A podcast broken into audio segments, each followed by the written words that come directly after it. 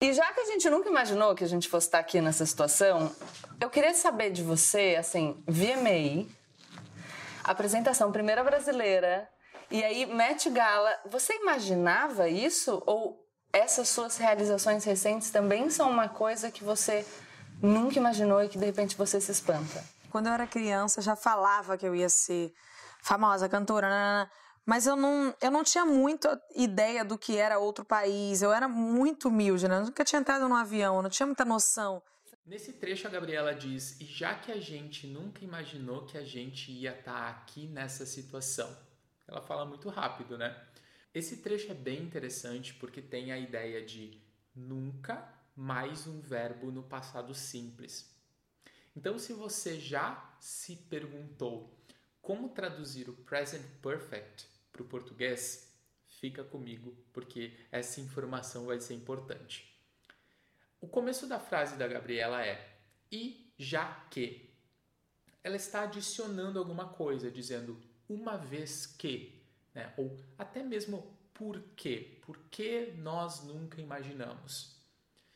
Eu quero destacar essa estrutura, já que a gente nunca imaginou, nunca imaginou.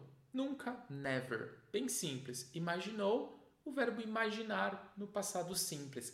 Mas aqui é interessante. Como ela está usando nunca, ela está dizendo que desde o passado, desde o começo dos tempos até agora, não imaginamos que isso ia acontecer, né? ou o que seja. Então, é algo contínuo, algo que começa no passado e até o momento que nós estamos não foi imaginado. Isso, em português, é passado simples. Então, a gente não usaria o verbo ter, o verbo to have, a gente não usaria o verbo ter nessa situação. Então, já que a gente nunca imaginou, e aí tem uma outra parte dessa estrutura que é interessante que a gente ia estar tá aqui. Você sabe o que ia estar tá significa? Tem duas coisas que você precisa saber. Ia é o verbo ir no passado imperfeito, o que é algo muito comum para substituir o tempo condicional. Como exemplos fica mais fácil. Ao invés de dizer iria, Uh, eu disse que iria ao supermercado. No dia a dia, a gente fala eu disse que ia no supermercado. Então a gente está usando o verbo do passado imperfeito, que na verdade deve ser usado para frases como quando eu era criança eu ia ao mercado todos os dias com a minha mãe, né? Uma história no passado contínua. I, I used to go. Nós estamos usando esse tempo, I used to go, para dizer eu iria. Então, eu disse que iria, na linguagem coloquial, eu disse que ia. Então, a palavra iria é substituída por ia. Ok. E a frase da Gabriela?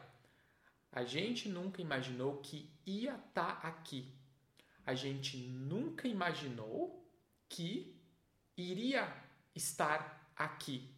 Só que a composição iria estar tem uma versão mais formal, que é estaria.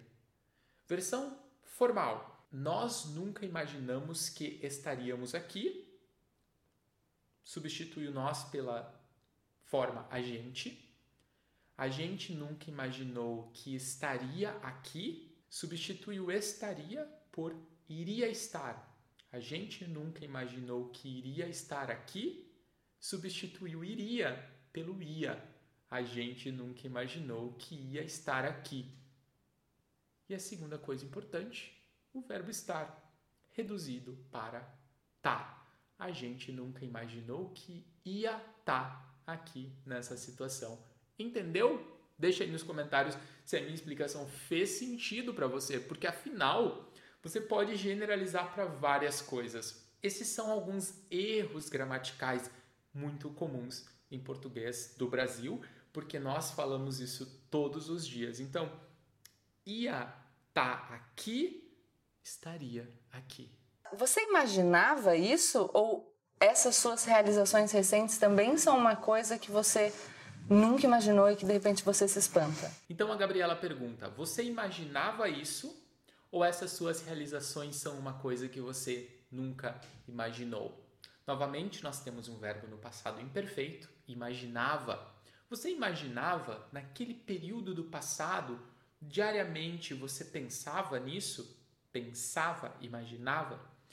Ou do passado até aqui com a palavra nunca, mais o verbo no passado simples, nunca imaginou. Quando eu era criança, já falava que eu ia ser famosa cantora, mas eu não, eu não tinha muita ideia do que era outro país. Eu era muito humilde, né? Eu nunca tinha entrado num avião, eu não tinha muita noção. E a Anitta então responde: quando eu era criança, eu falava que queria ser.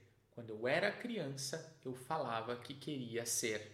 E aqui tem um segredo interessante. Nós normalmente usamos o verbo ser para profissões, carreiras. Então, é comum perguntar para uma criança o que você quer ser quando crescer. A gente não usa se tornar ou virar ou transformar. As traduções de to become, a gente usa ser. Então, eu queria ser uma profissão.